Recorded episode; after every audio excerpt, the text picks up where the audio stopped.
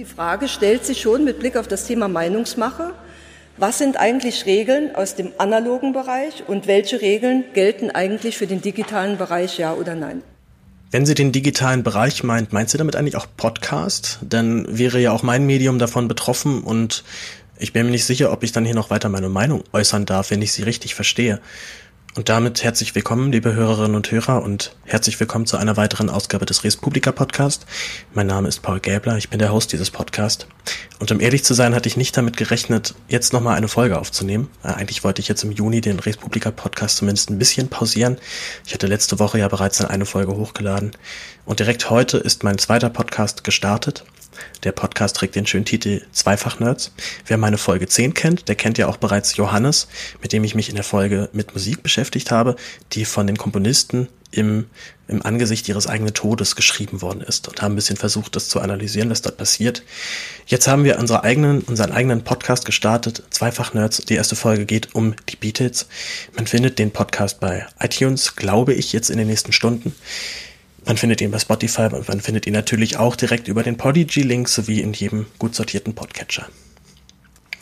Und jetzt habe ich mich tatsächlich die letzten Tage doch wiederholt gefragt, Hilfe, was passiert hier eigentlich gerade? Ich erlebe eine Regierung, die Schülerprotest auf der Straße hat. Also Kinder äh, merken schon, oh, diese Regierung baut gerade Blödsinn und äh, erfüllt ihre eigenen Vorgaben nicht. Also wenn Politik so primitiv gestaltet ist, dass Kinder darauf aufmerksam machen, dann hat man es ziemlich weit gebracht. Dann haben wir einen YouTuber, der ein Video macht, das beschriftet mit dem schönen Titel Die Zerstörung der CDU. Das heißt, die Marschroute ist relativ klar gesetzt und wir erleben tatsächlich dann eine Debatte, ob das denn eine erlaubte Meinung ist. Also ob das, das, äh, das Angreifen der Regierung, das, also auch mit, auch mit dem sehr polemischen Titel Die Zerstörung der CDU, also die Zerstörung der aktiven, der, der aktuellen Regierung, ob das denn angebracht ist und ob es nicht Möglichkeiten gibt, das in irgendeiner Form zu regulieren ich möchte jetzt nicht irgendeine Panik verbreiten oder, oder muss jetzt befürchten, dass in den nächsten, dass wir in den nächsten Monaten erleben werden, wie hier die sämtlichen, äh, sämtlichen Kanäle vom, von den Staatsorganen übernommen werden. Das wird ganz sicherlich nicht passieren. Ich glaube, im Zweifelsfall haben wir dafür auch immer noch relativ stabile Gerichte, die sowas dann auch sehr gut trennen können. Aber umso mehr beunruhigt mich, was für eine politische Kaste wir zurzeit vorfinden. Dass wir einen, einen Apparat erleben, der schon so lange an der Macht ist, dass sie es überhaupt nicht mehr für möglich halten, dass es auch andere Parteien und andere Menschen gibt, die dieses Land hier führen und gestalten halten können. Und diese Arroganz gegenüber, gegenüber der, der Opposition, den habe ich in der SPD auch in den letzten Jahren ja immer wieder ganz stark gespürt. Ähm, ich habe die eine Folge gemacht, wo ich beim Debattencamp war. Ich glaube, es war Folge fünf oder sechs. Ich müsste jetzt nochmal nachschauen. Und dort hat mir tatsächlich ein SPD-Abgeordneter ins Mikrofon gesagt, es liegt nun mal in der DNA der SPD zu regieren. So eine Aussage ist erstens wahnsinnig arrogant und dann auch noch eine unglaublich, spricht da eine unglaubliche Verachtung gegenüber von Oppositionsarbeit heraus. Also als ob derjenige, der in der, der Regierung sitzt, immer automatisch dann der, derjenige ist, der auch die guten und wichtigen Entscheidungen fällt. Man hat völlig vergessen, dass es auch sein kann, dass in der Regierung Menschen sitzen, die eben die Politik, so wie ich sie verstehe, nicht mehr betreiben.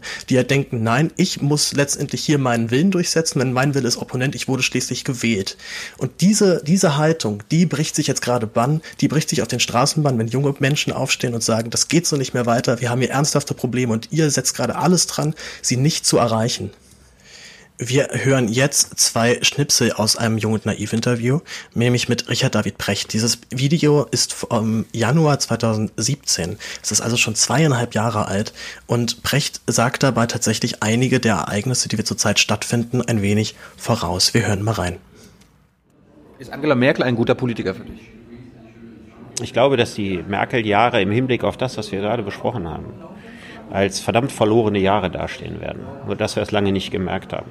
Also weil wir genau in dieser Zeit der sehr hohen Steuereinnahmen, äh, des, des guten Bruttoinlandsproduktes und so weiter versäumt haben, die Weichen für diese zukünftige Gesellschaft zu stellen. Also ich habe äh, die Visionslosigkeit von Merkel immer als großes Problem gesehen. Sie ist die erste Kanzlerin, wahrscheinlich werden andere folgen, die nur Kanzlerin ist, um es zu sein. Also, hat Angela Merkel ihre Ideale verraten? Welche Ideale? Mir nicht. Wie lange hält sie das denn noch durch? Ach, das kann man ja relativ lange machen, aber jetzt wird der Wind natürlich eisig. Also es wäre für sie äh, geschichtsbuchmäßig sehr klug gewesen, nicht mehr anzutreten, weil jetzt wird der Sturm, jetzt kommt sie in ein Unwetter rein, wie sie es noch nie erlebt hat. Und das ist interessant, denn diese Aussage ist aus dem Januar 2017. Wir erinnern uns auch nochmal zurück, das war die Zeit, wo wir auch durchaus noch Pegida-Proteste auf den Straßen hatten, wo das immer noch großes Thema war, der Rechtsruck in der Gesellschaft, die zunehmende Ausländerfeindlichkeit, auch die immer noch wiederholten Angriffe auf Flüchtlingsheime in Deutschland. Das war da alles noch relativ nah und war, war noch im Zeitgeist drin. Inzwischen merken wir aber tatsächlich, ich krieg von Pegida überhaupt nichts mehr mit. Also wenn ich zurückblicke, die letzten Monate, ich weiß nicht, wann die demonstrieren, ich weiß, ich habe nichts davon mitbekommen. Die AfD fällt eigentlich auch nur, da, nur dadurch auf, dass jetzt zu den meisten Debatten überhaupt nichts mehr beitragen kann. Und da kann man sich jetzt streiten, ist das einfach nur die Medienaufmerksamkeit, die jetzt gewandert ist. Ich tatsächlich bin irgendwie ganz beruhigt und ich muss auch ehrlich sagen, dass ich die AfD in der aktuellen politischen Debatte auch nicht unbedingt vermisse. Und dazu muss man auch noch sagen, dass die AfD, wenn sie zu klimapolitischen Themen in diesem, in den letzten Wochen etwas beigetragen hat, sie sich meistens dabei eher lächerlich gemacht haben und offensichtlich auch ihre eigenen Wähler schon erkennen, dass man mit diesem Thema nichts mehr gewinnen kann. Denn wenn bereits jetzt die junge Alternative anfragt, sagt, wir möchten gerne doch, wir müssen mal darüber reden, wie wir mit, wie wir, wie wir zur Klimapolitik stehen. Wir können nicht mehr weiterhin behaupten, es gäbe keinen menschengemachten Klimawandel. Man kriegt auf jeden Fall schon wieder ein ganz gutes Gefühl, warum die doch die junge Alternative eigentlich mal dicht machen wollten. Aber nun, umso interessanter, dass Richard David Precht aber diesen Zustand der damaligen Zeit, 2017, also wie gesagt, so vor etwas mehr als zwei Jahren, eben nicht sieht als, das war schon die große Katastrophe. Er hat damals schon erkannt, nein, es wird weitergehen und die Stürme werden noch viel größer. Jetzt erzählen wir, sehen wir zurzeit schon wieder, wie die SPD in sich zusammenfällt. Man hat Nahles weggemeuchelt und ähm, ja, es gibt gar keine andere Möglichkeit für die SPD jetzt endlich einen kompletten Vollzug zu, äh, zu machen und die Partei wirklich zu erneuern. Aber es scheint immer noch so zu sein, dass diese ganzen Truppen um die alten SPD-Jungs, also Johannes Kahrs, Olaf Scholz, na, Sigmar Gabriel zählt er wahrscheinlich auch noch zu, auch wenn er jetzt ja schon gesagt hat, dass er eigentlich nicht mehr dabei sein möchte, die scheinen doch weiterhin diese Partei so fest in der Hand zu haben, dass selbst eine Andrea Nahles, die ja noch für SPD-Verhältnisse relativ links sogar ist, auch wenn sie mir viel, viel überhaupt nicht links genug war. Aber wenn selbst so, ein, so eine Politikerin dort überhaupt nicht mehr durchkommt, dann spricht das Bände über diese Partei und macht alle andererseits aber auch wiederum für mich völlig deutlich, dass die Partei sich nicht verändern wird. Das wird weitergehen. Also wenn sich jetzt Olaf Scholz schon in Stellung bringt, äh, der hat auf jeden Fall in, äh, strukturell diesen Laden absolut im Griff und wird das auch weiter durchziehen. Aber man muss sich wirklich fragen, wird das noch lange so weitergehen? Also werden die das wirklich durchziehen? Woran kann es liegen, dass es Politiker gibt, die offensichtlich nicht erkennen, es läuft gerade alles gewaltig schief, die, die Ergebnisse sprechen eindeutig mit einer Sprache und man kriegt es nicht geschafft und er kriegt es einfach nicht hin, sich selbst einzugestehen, dass es nicht funktioniert, so wie man sich das vorstellt. An dieser Stelle muss ich wieder auf das Richard David Precht Video verweisen, denn auch dazu hat er einige sehr interessante Sachen gesagt, über die ich damals und auch heute noch sehr viel nachdenke, denn er erklärt ein bisschen, warum Politiker Politiker, also gerade halt Menschen, die in solchen, in solchen Machtpositionen, in solchen Aufmerksamkeitsjobs sind, warum es denen so unglaublich schwer fällt, loszulassen und etwas anderes zu tun. Wie bei den meisten Politikern, ohne das beurteilen zu können. Aber die haben nichts anderes. Also was mache ich dann? Sie braucht auch nichts anderes mehr. Nee, aber ich meine, irgendwas gibt einem ja den Kick. Ja? Und man hat ja auch eine Art von Neurochemie. Und diese Neurochemie hängt davon ab, wie viel Anerkennung man kriegt. Also wenn man ganz viel Aufmerksamkeit kriegt, dann hat man einen sehr hohen Dopamin-Level zum Beispiel. Ja, also man ist die ganze Zeit auf Speed, wie auf einer Droge. Und wenn plötzlich kein Scheinwerferlicht und kein roter Teppich mehr, ja, und sozusagen dieses, das alles weg ist, und man, die sind ja sehr fleißig, die arbeiten ja wirklich 16 Stunden am Tag. Und wenn ich das alles wegziehe, dann zerfällt man wie ein Vampir bei Tageslicht. Das altert ganz, ganz schnell.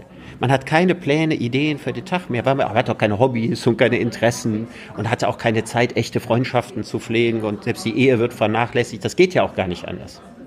Auf alles das wird man zurückgeworfen.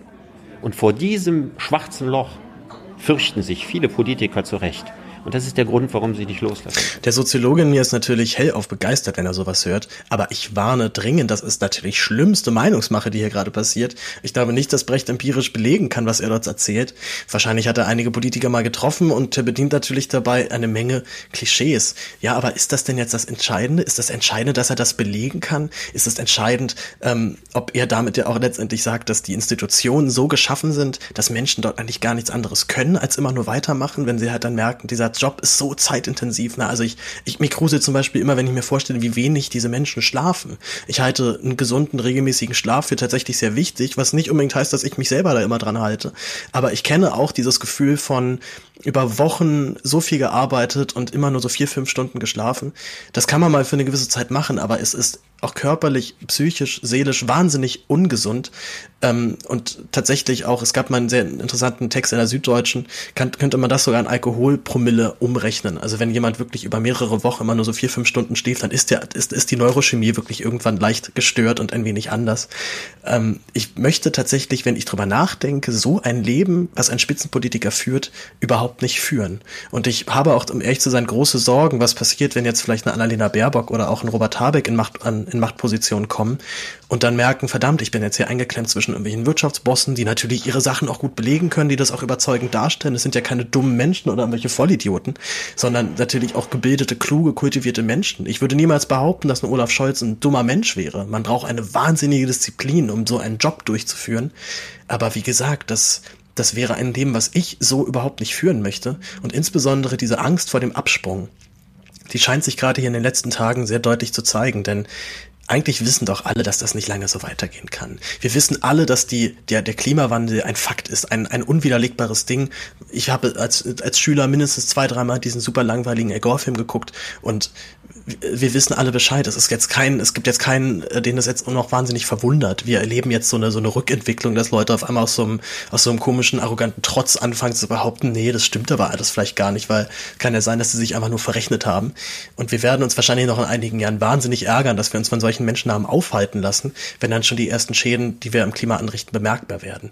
Also es ist ganz offensichtlich, dass etwas in der Luft schwebt und ein unerledigtes Thema, äh, das ist nie schön, das, das, das erfüllt nie den Tag, wenn, wenn man überlegt, man weiß eigentlich, man muss noch was für die Uni machen, man muss auf jeden Fall noch Staubsaugen heute und man schiebt es permanent vor sich hin. Das ist kein schönes Leben, bloß in diesem Fall machen wir das gerade für, ja, eigentlich für die gesamte Menschheit.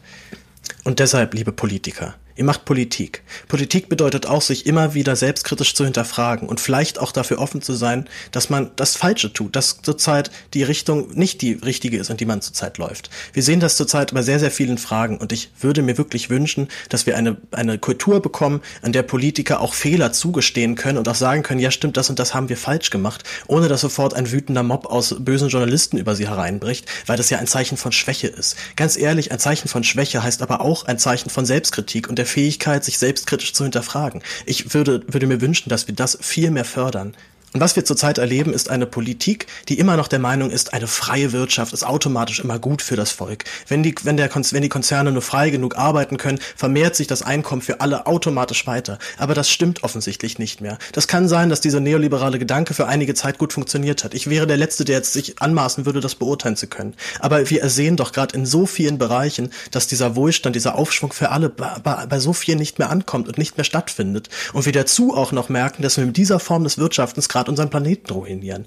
Also, bitte, steht euch doch einfach mal ein, dass ihr offensichtlich nicht mehr die Probleme der Zeit lösen konnt. Es wird dringend Zeit, dass wir über eine andere Politik nachdenken. Ich bin zurzeit der Meinung, dass jeder Tag, den diese GroKo noch länger im Amt ist, ein verschwendeter Tag ist. Und ich fürchte allerdings auch, dass man sowohl bei der CDU als auch bei der SPD noch irgendwie hofft, dass man das einfach durchziehen kann. Man kommt einfach jetzt damit durch. Man macht ganz offensichtlich schlechte Politik, aber lässt es darauf ankommen, die letzten, nächsten zwei Jahre jetzt einfach das so weiterzumachen. In der Hoffnung, dass, die, dass das Volk sich einfach schön irgendwie schön ruhig verhält und nicht weiter demonstrieren geht. Das wird auf lange Sicht scheitern. Das muss doch eigentlich jedem klar sein. Und ich kann deswegen nur appellieren, liebe Politik, tretet bitte endlich ab. Liebe CDU, liebe SPD, erkennt, dass ihr es nicht mehr hinbekommt. Auf Wiederhören.